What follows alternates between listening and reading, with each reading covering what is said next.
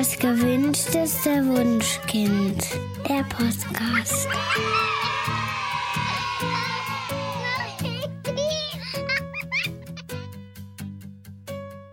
Hallo und herzlich willkommen zu Das gewünschteste Wunschkind, der Podcast mit Daniel Graf und Katja Seide. Ja, ihr Lieben, wir möchten heute darüber sprechen, wie man Kinder in die Kita oder Tagespflege am besten eingewöhnt. Und dazu haben wir Stefanie von Brück als Expertin eingeladen. Stefanie, stell dich doch mal unseren HörerInnen vor. Was machst du so? Ähm, ja, wie sieht deine Arbeit aus? Wer bist du vor allen Dingen? Genau. ja, ähm, vielen Dank erstmal für die Einladung. Ich freue mich, dass ich hier sein kann. Ja, und ähm, genau, ich bin Stefanie. Ich bin Expertin für Eingewöhnung und Kita. Und ursprünglich bin ich Pädagogin. Das heißt, ich habe früher mal pädagogische Fachkräfte an der berufsbildenden Schule ausgebildet, also zukünftige Sozialassistentinnen und Erzieherinnen und bin dann Mutter geworden. Und dann kann man ja immer noch mal ja. diese ganze Pädagogik von der anderen Seite genau. kennenlernen, wie das dann ist, wie sich Muttergefühle so anfühlen können und wie stark die sein können. Mhm. Und natürlich kam dann auch irgendwann das Thema Eingewöhnung auf uns zu. Und da habe ich dann erstmal gemerkt, wie wichtig das Thema ist. Also selber privat auch noch mal, ne? denn aus der Arbeit mit den Auszubildenden kannte ich es natürlich, ne? die Theorie ist ja aber immer noch mal was anderes, wenn man Muttergefühle hat. Und ich habe Eltern-Kind-Kurse gegeben und da war einfach Eingewöhnung immer wieder das Dauerthema, wenn dann so diese Babyzeit abgeschlossen ist. Mhm. Und ich war bei Facebook unterwegs, ich war viel bei euch in der Gruppe und dann war ich wütend, weil ganz viele, vor allen Dingen Mütter, um Hilfe gefragt haben, weil es mit der Eingewöhnung nicht läuft und dann hunderttausend verschiedene Ratschläge auf sie eingeprasselt sind und mir es wirklich auch leid tat und es mich auch sauer gemacht hat, dass das Thema erstens so unterrepräsentiert ist und gleichzeitig so leidvoll ist. Mhm. Und dann auch diese Tipps, die ja gut gemeint sind, aber eben auch immer auf Erfahrungswerten der jeweiligen Eltern beruhen, dass das einfach oft nicht hilfreich ist, weil eine Information zum Beispiel, ja, nimm dein Kind am liebsten sofort raus aus der Kita, hilft einer Mutter ja. nicht, wenn sie in drei Wochen arbeiten gehen muss oder eine Information, naja, aber unter drei ist Kinderbetreuung sowieso schlecht, macht die ganze Situation nur noch stressvoller. Und das hat mich so sauer gemacht. Und dann dachte ich, okay, jetzt muss ich einfach meine Fähigkeiten als Pädagogin und meine Empathie, die ich ja durch dieses Muttersein dann auch hatte, mhm. einfach verbinden. Und dadurch, dass ich eben die, die Praxis in Kita und Co kenne, und natürlich die Erfahrungen als Elternteil habe, hat es dann ein perfektes Match ergeben. Ja. Und dann habe ich mich auf das Thema Eingewöhnung spezialisiert und biete eben jetzt Beratungen für Eltern an und unterstütze sie bei der Eingewöhnung von den Kindern in der Krippe, in der Tagespflege oder im Kindergarten. Und ich mache eben auch pädagogische Fortbildungen für Kitas, für einzelne Fachkräfte, so dass ich dann auch wieder ein bisschen an meinem Ursprungsberuf dran bin, ja. ne? also mhm. in der in der Fortbildung dann zu sein. Okay, ja. das ist ja super, dass du ähm, eben auch die ErzieherInnen dann sozusagen ähm, dafür sensibilisierst, wie gute Eingewöhnung heute ist die. Das äh, unterscheidet sich ja extrem zu dem, was wie wir früher eingewöhnt oh ja. wurden. Also ja. früher wurden ja, keine Ahnung, die, sagen wir jetzt mal, die Dreijährigen in die Kita geschoben mhm. und äh, wurde gesagt, heute ist dein erster Tag, tschüss. Mhm. So. Ähm, das wird heute nicht mehr gemacht. Was, wie, wie? Jein. Ernsthaft? Ja, kommt es kommt noch, noch vor? Ja. Es kommt noch vor? Ja, oh. es kommt noch vor. Also in vielen ähm, westdeutschen Kitas wird Eingewöhnung im Krippenbereich gemacht, aber bei den Dreijährigen dann nicht mehr. Okay, und, und gibt es da irgendwie einen Grund für? Weil also Dreijährige sind ja nun auch noch sehr, sehr klein, oder? Ja, na, ich sage immer, es gibt keinen Grund dafür, weil Bedürfnisse, Gefühle, die sind ja gleich. Also ja, unabhängig vom Alter. Mhm. Und deswegen kann ich es nicht verstehen. Aber ja, es passiert. Auch in der Schweiz und in Österreich gibt es auch oft noch Einrichtungen, wo keine Eingewöhnung gemacht wird. Und gehst du dann in diese, also wenn, wenn jetzt ein Elternteil auf dich zukommt und sagt, hier, ähm, meine Kita möchte, dass ich mein Kind einfach abgebe, ähm, gehst du dann auch auf die Kita zu und sagst hier, das, das und das ist nicht okay, ähm, könnt ihr das ändern oder, oder berätst du einfach nur die Eltern im Hintergrund? Also meine Aufgabe ist, die Eltern zu stärken und sie durch Hilfe zur Selbsthilfe selber da wieder zu ermächtigen, die Situation vor Ort zu lösen. Okay. Ja. Es gibt ja ganz viele Eltern, die haben ein Problem, aber trauen sich das natürlich ja. nicht zu formulieren, weil sie dann Angst haben, dass das ja. aufs Kind zurückfallen könnte. Ne? Ich glaube, da äh, kann man gut sensibilisieren, wie man die Anliegen auch ja gewaltfrei kommuniziert, dass eben die ErzieherInnen da ähm, das nicht in den falschen Hals kriegen und eben das Kind ja. nicht darunter leiden. Genau, also es ist mir immer wichtig, dass sich Eltern und Fachkräfte auf Augenhöhe begegnen. Und wenn ich mit Eltern spreche, dann bringe ich den Perspektivwechsel nicht nur fürs Kind, sondern eben auch für die Fachkräfte in der Kita mit ein. Weil es ist nicht alles, was wir uns gerne wünschen, in der Kita realisierbar. Ja, und auf der anderen Seite, wenn ich Fortbildungen gebe, dann bringe ich natürlich auch den Perspektivwechsel für Kinder und die Eltern ein. Und so gibt es halt eine große, also einen großen Vorteil, weil ich als Schnittstelle fungiere. Und eine Kundin von mir hat mal gesagt, dass ich wie so ein so ein Schiedsrichterin bin, ja. die dann so von oben auf das Spielfeld draufschaut und eben alle im Blick hat. Aber dann lass uns jetzt mal ganz kurz noch konkreter sagen? Also sagen wir, wir gehen jetzt mal von einer gewaltvollen Eingewöhnung ein, die, die wir sozusagen als nicht okay empfinden. Mhm. Ähm, äh, also fangen wir mal an, was ist eine gewaltvolle Ein Eingewöhnung in deinen Augen?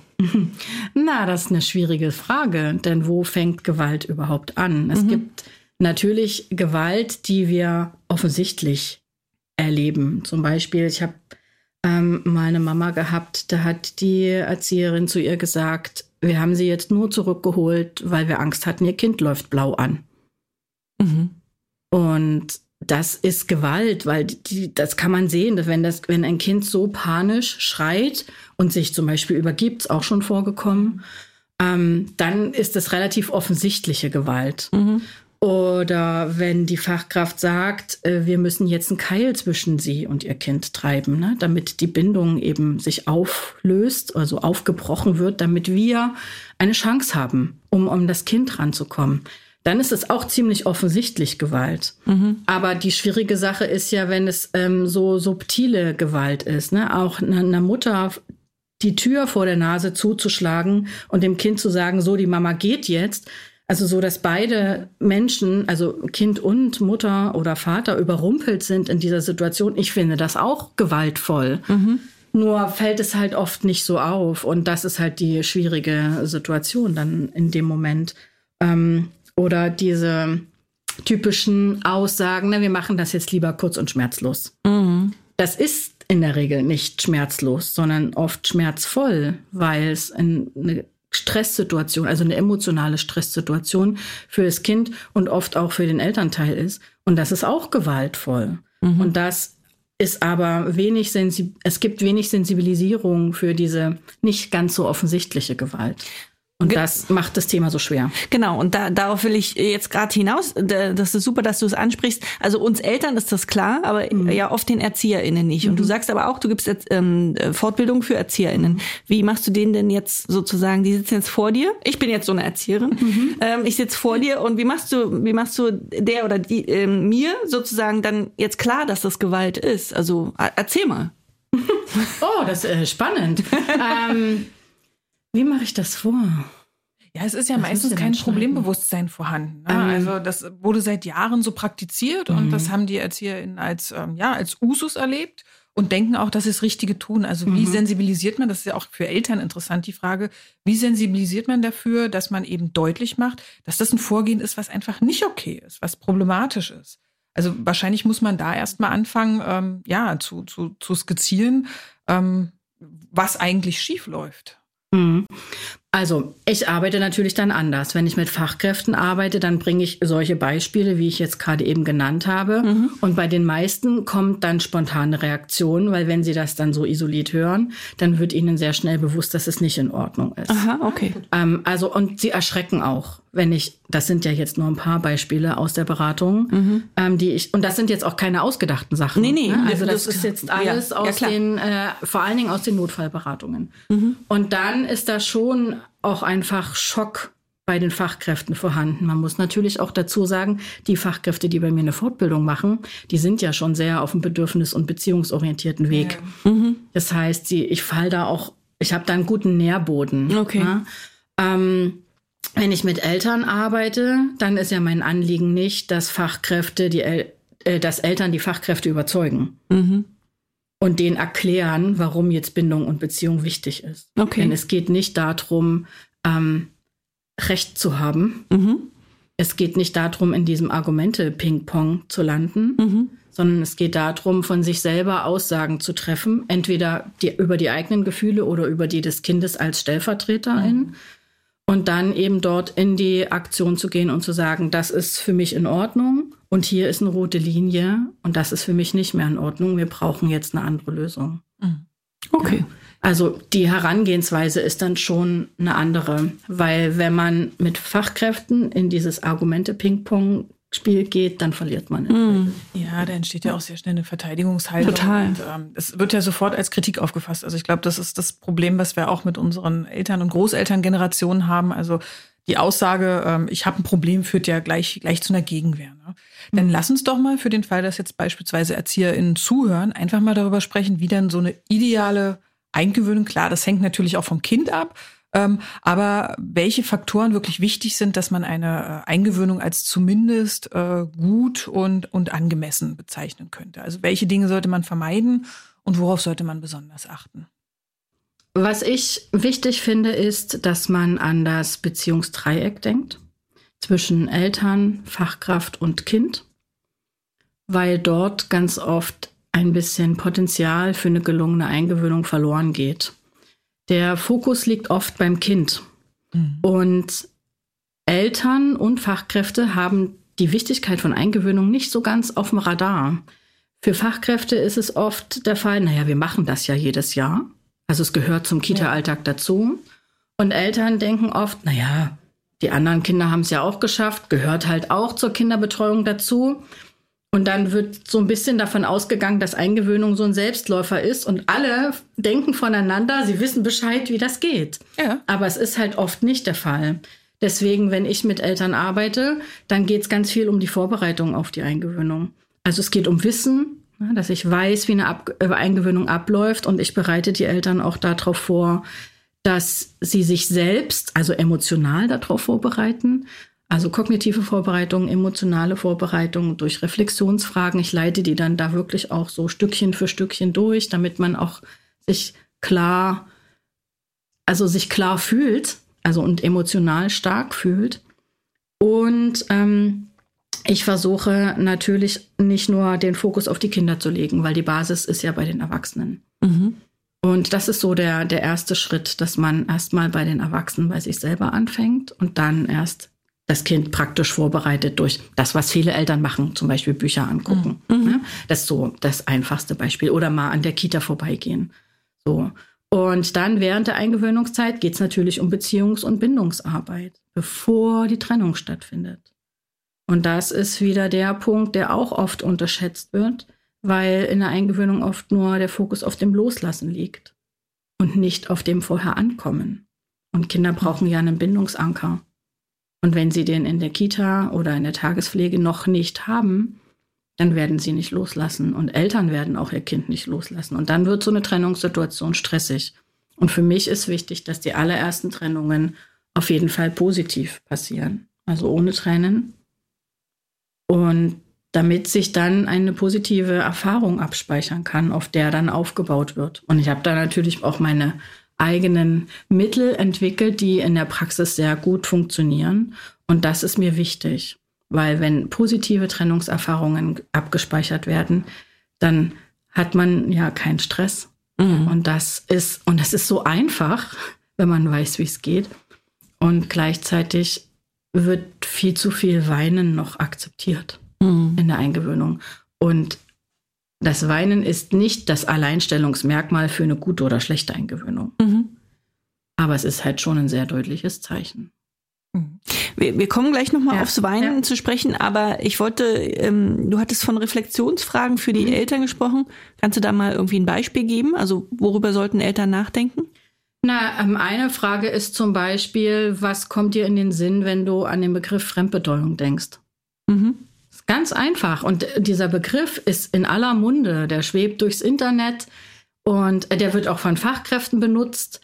Ähm, der wird von Eltern benutzt, aber es ist erstens gar nicht der richtige Fachbegriff. Das stimmt, Das ja. heißt außerfamiliäre Betreuung oder familienergänzende Mhm. Betreuung. Das hört sich schon ganz anders an, ist viel weicher. Mhm.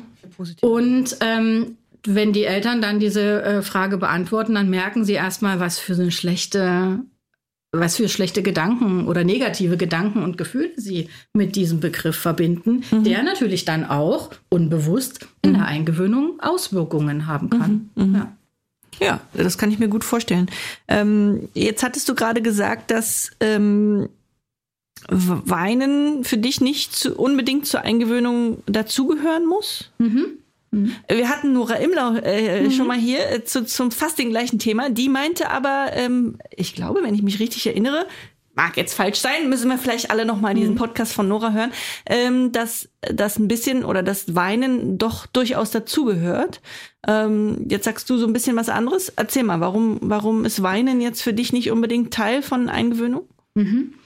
Ähm, es kann Teil von Eingewöhnung sein, aber es muss nicht unbedingt sein. Und es muss auch nicht immer als gutes Zeichen dienen, was ja oft gesagt wird, dass äh, Tränen ja, es sind ja ein Bindungssignal. Ne? Das ist auch in Ordnung. An sich ist Weinen in Ordnung. Und ich möchte auch, dass weder äh, Eltern noch Fachkräfte Angst vor Tränen haben. Aber mir ist wichtig, dass Tränen als Signal betrachtet werden, mal genauer hinzuschauen, welche Situation jetzt vielleicht noch schwer ist, um nicht unbedingt auf Biegen und Brechen Tränen zu vermeiden, aber um genau einzuschätzen, ob das jetzt noch okay Tränen sind oder nicht mehr okay Tränen sind. Ich differenziere das, also ganz einfach gesprochen, äh, zwischen ähm, Tränen, die sagen, ich bin traurig, dass du gehst, Mama, weil ich vermisse dich, weil ich liebe dich.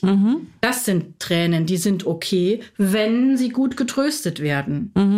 Das bedeutet, wenn die Beziehung zur Fachkraft gut ist. Und dann gibt's aber Tränen, die sagen, ich, ich bin panisch, ich bin verzweifelt, weil ich bin nicht sicher, ob du wiederkommst oder ich fühle mich hier noch nicht sicher. Und das sind Tränen, die sind definitiv nicht okay.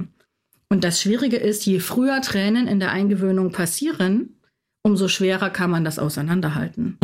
Und deswegen sage ich, die ersten Trennungssituationen sollen möglichst ohne Tränen stattfinden, damit sich eben diese positive Trennungserfahrung abspeichert.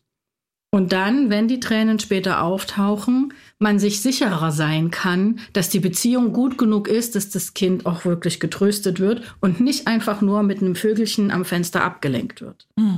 Stefanie, nun ist ja häufig die Situation so, du hast es vorhin schon gesagt, dass die ErzieherInnen den Fokus darauf legen, dass diese Trennung gelingt. Ja? Ähm, also, dass da äh, im Mittelpunkt steht, zu schauen, dass Elternteil geht und ich kann das Kind ähm, ja trösten, aber dieser Trost ist ja erst dann wirklich möglich, wenn tatsächlich, wie du sagst, schon eine Bindung aufgebaut ist. Ich glaube aber, dass das ähm, ja bei den ErzieherInnen noch nicht so angekommen ist. Also viele sind da noch in diesen Modellen, also die, beispielhaft jetzt das Berliner Modell oder so, die legen wirklich den Fokus drauf, irgendwie die Abstände der, der Trennungen zu verlängern und gar nicht so sehr, dass da Bindungsarbeit erfolgt. Also wie schaffe ich es denn jetzt als Elternteil in die Einrichtung zu gehen und darauf hinzuwirken, ähm, dass man vielleicht erstmal so den Fokus legt? Also kann ich sagen, mein Kind, äh, also was hilft, ja. Also in da, das, was ich ja mache, wenn ich Eltern begleite über einen längeren Zeitraum bei der Eingewöhnung, dann bin ich ja sehr nah dran an diesem Eingewöhnungsprozess. Das heißt, die Eltern haben zweimal in der Woche die Möglichkeit, die Situation in der Eingewöhnung zu schildern und dann ihre Fragen zu stellen. Und dadurch kann ich natürlich sehr minimal invasiv direkt Ja. schon den Prozess begleiten. Und dann kann man halt auch sehr individuell auf diese Ja. Situation einwirken. Jetzt so allgemein gesagt, ist ein, ein ganz einfacher Tipp, Bücher von zu Hause mitzubringen. Ah, quasi so als Anker. ja, Genau, Trennung weil dann hat das Kind erstens ein Übergangsobjekt zu von zu Hause, neben den ganzen Kuscheltieren, die ja so üblich sind. Ja. Aber vor allen Dingen wird das Thema mitgebracht, was das Kind gerade interessiert. Und das ist ja ein super Aufhänger für Beziehungsarbeit. Und das ist auch besser als Spielzeug, weil Spielzeug in der Kita ist immer so ein bisschen tricky. Aber Bücher kann man mit dem Eingewöhnungskind angucken, aber auch mit den anderen Kindern angucken. Und da hat man einen super Aufhänger für Beziehungsarbeit, die man in den ersten Tagen machen kann. Und das ist was, was Eltern ganz einfach auch selber hinkriegen. Genau. Und wenn es dann ein bisschen schwieriger ist, dann gibt's dann eben Beratungen, weil dann kommt es ja auf die Kommunikation drauf an. Ja. Dass man der Fachkraft nicht sagt, du machst deine Arbeit falsch und so und so hätte ich es gern, Ja. sondern dass man das dann eben auch wertschätzend formulieren kann Mhm. und die, die, die Stimmung zwischen den Erwachsenen gut bleibt. Ja. Ja, äh, nur ist es ja häufig so, dass gesagt wird, hm, na ja, also manchmal ist es ja auch so, dass die Eltern selbst einen negativen Einfluss auf die Eingewöhnung Mhm. haben, einfach weil sie noch nicht bereit sind, loszulassen. Du lachst. Ja, klar, kenne ich. Ja, Also kenne ich ähm, als Aussage von Fachkräften ja. oh, ohne Ende. Mhm. Und äh, kenne ich aber auch äh, als Aussagen von Müttern selber. Ja, die dann auch sagen, ich merke, ich habe hier ein Thema mit dem Loslassen, es fällt mir schwer. Und ähm, ich kann das auch so bestätigen. Es ist für viele Frauen vor allen Dingen schwer loszulassen. Und das will ich auch gar nicht wegdiskutieren. Ähm, ich habe nur unterschiedliche Konsequenzen daraus. Ja, in, in Kitas wird dann oft Druck erzeugt.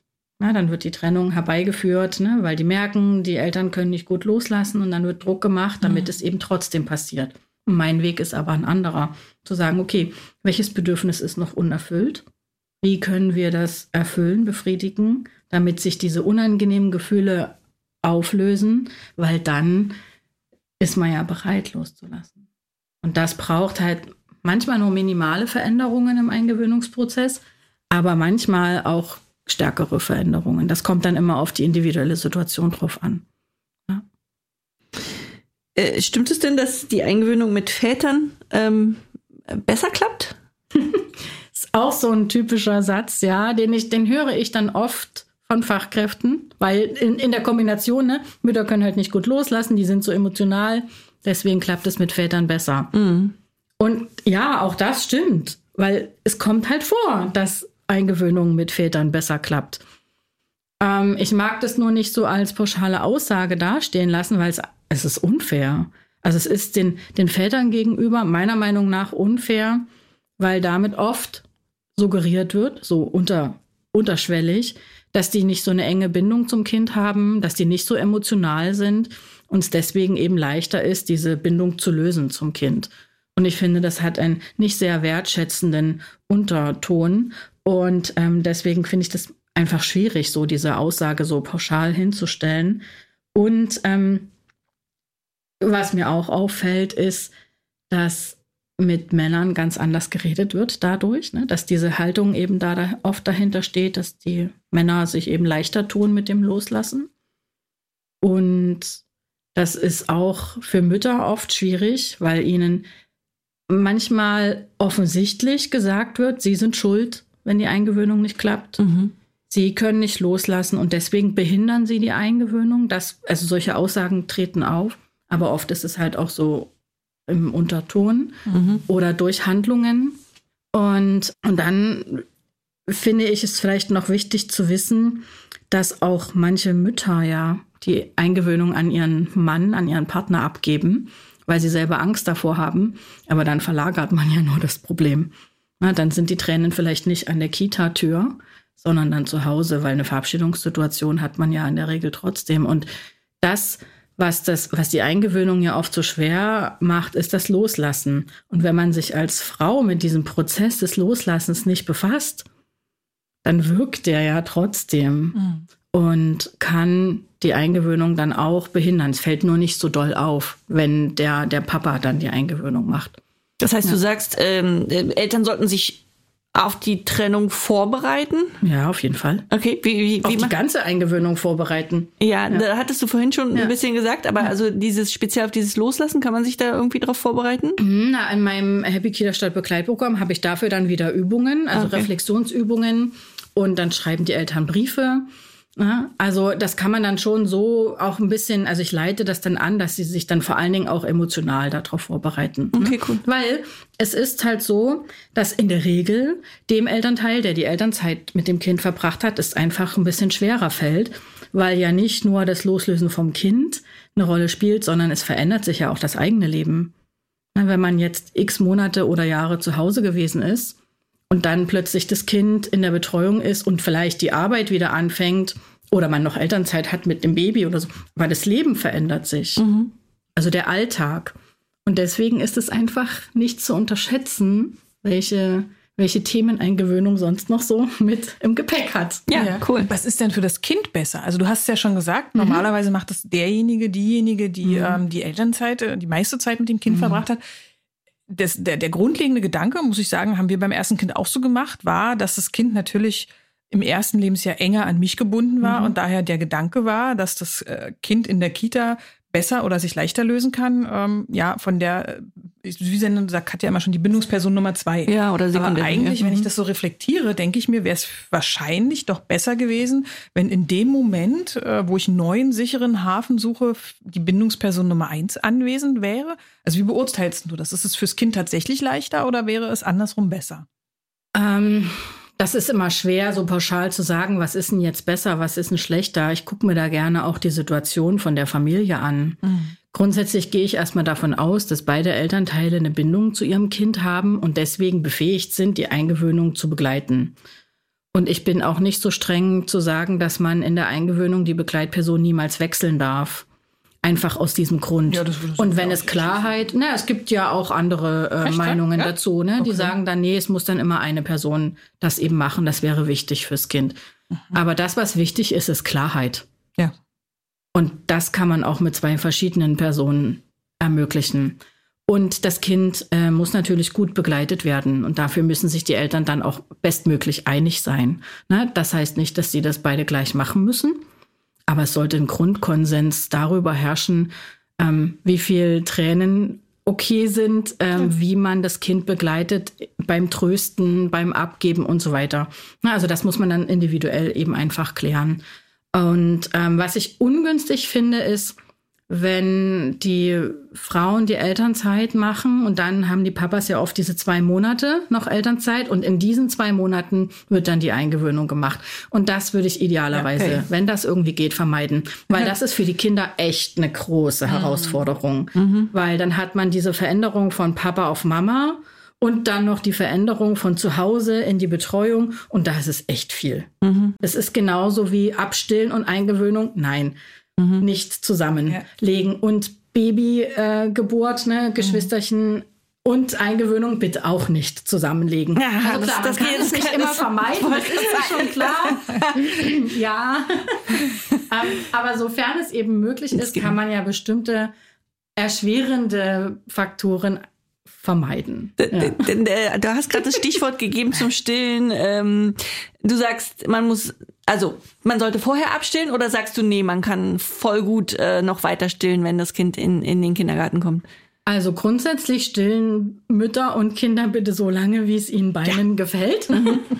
Und ähm, wenn die Frau jetzt merkt, uh, so langsam ist bei mir die Luft raus, ich möchte nicht mehr, dann wäre es besser, einfach den Abstillprozess zeitlich vor die Eingewöhnung zu verlegen mhm. oder dann eben erst danach. Okay. Weil so kurz vorher oder währenddessen ist es eine ganz ungünstige Idee, um es mal vorsichtig auszudrücken, ja, weil das ist, sind zwei Verlusterlebnisse für die Kinder. Aber ganz häufig, also habe ich von, von Kitas ja. selbst auch schon gehört, äh, also ich äh, äh, sollte abstellen, ähm, ja. weil nämlich äh, sonst, ähm, warte, was war die Begründung, äh, weil es den ErzieherInnen sonst nicht gelingt, mein Kind zu gut zu ähm, beruhigen, weil sie ja selber keine, keine Brust haben. Ja. Sie hatten zwar eine Brust, aber jetzt keine Brust ja. Ähm, da dachte ich auch so, hä? Ich, ja, das, ähm, ich kenne das, mhm. ja das, was beim Eingewöhnungsthema halt einfach immer wieder aufploppt, ist so, es fehlt an Wissen, sowohl mhm. für die Eltern als auch für die Fachkräfte. Und ähm, das ist ein Beispiel davon. Mhm. Also Eingewöhnung geht auch wunderbar mit einem Stillkind. Mhm. Und ähm, die Kinder stillen auch oft häufiger während der Eingewöhnung. Und ein bisschen mehr stillen ist okay, ein bisschen unruhiger schlafen ist auch okay. Ähm, es darf schon ein bisschen ruckeln während der Eingewöhnungszeit, ist einfach ein riesengroßer Transitionsprozess. Das ähm, wäre jetzt auch zu einfach und zu schön zu sagen, ach, das flutscht einfach so durch. Mhm. Gibt es natürlich auch, ne? ist wunderbar, mhm. aber ist halt nicht die Regel. Und ähm, genau, und dann sollen sie doch bitte weiter stillen, weil das hilft den Kindern dann auch oft in der Eingewöhnung wirklich diesen Mamatank eben nochmal aufzufüllen und sich wieder offen und frei in diese Kita-Situation oder Tagespflegesituation hineinzubewegen. Ja. Mhm.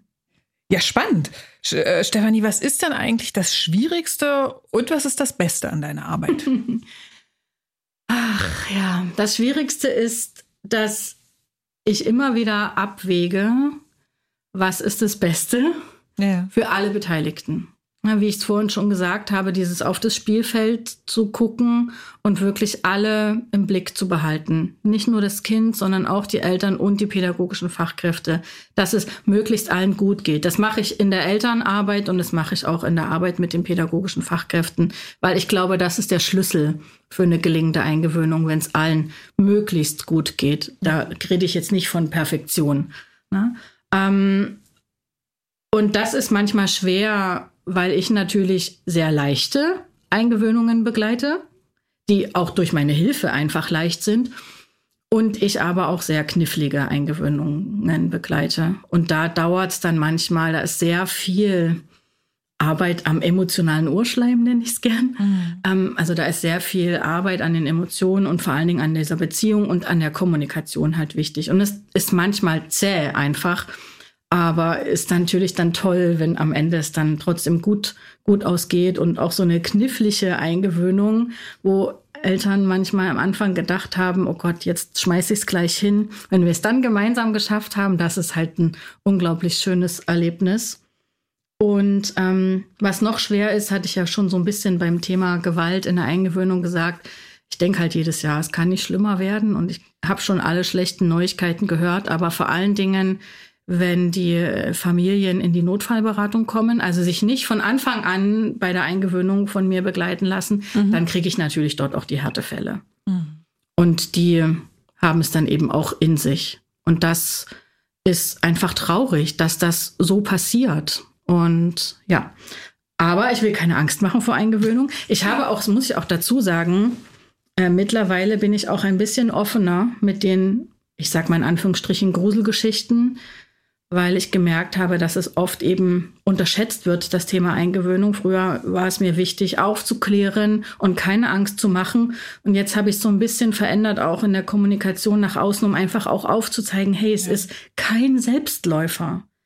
Und es funktioniert nicht einfach so. Man muss sich wirklich auf die Eingewöhnung vorbereiten und sie dann auch gut gestalten. Und das gilt für Eltern und für Fachkräfte.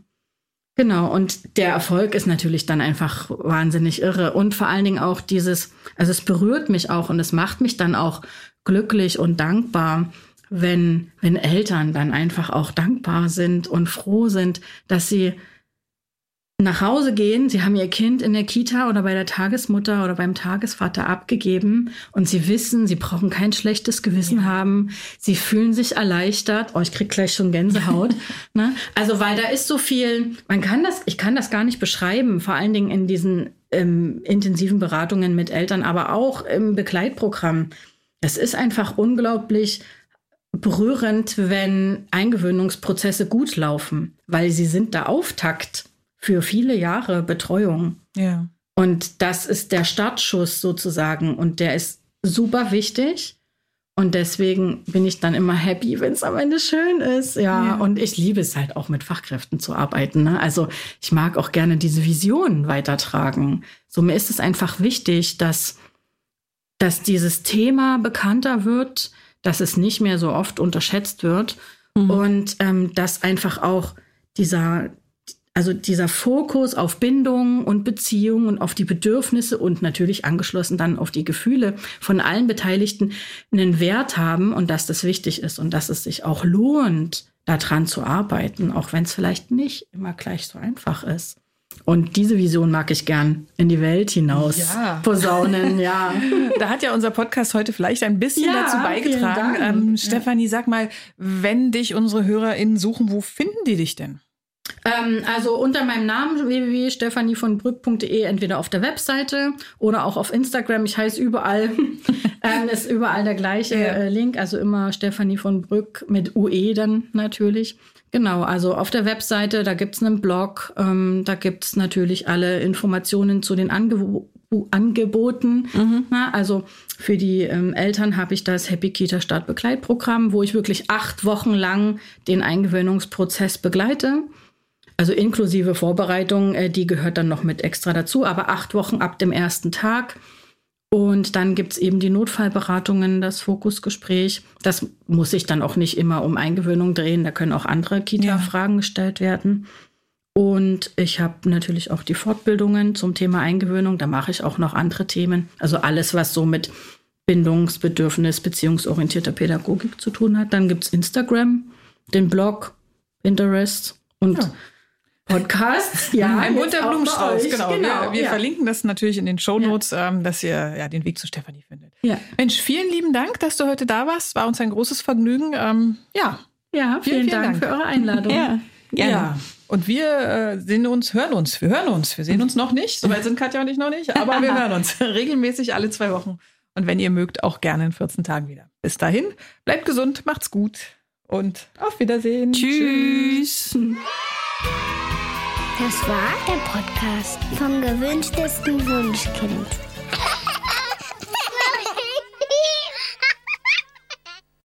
Dieser Podcast ist eine Produktion der Audio Alliance.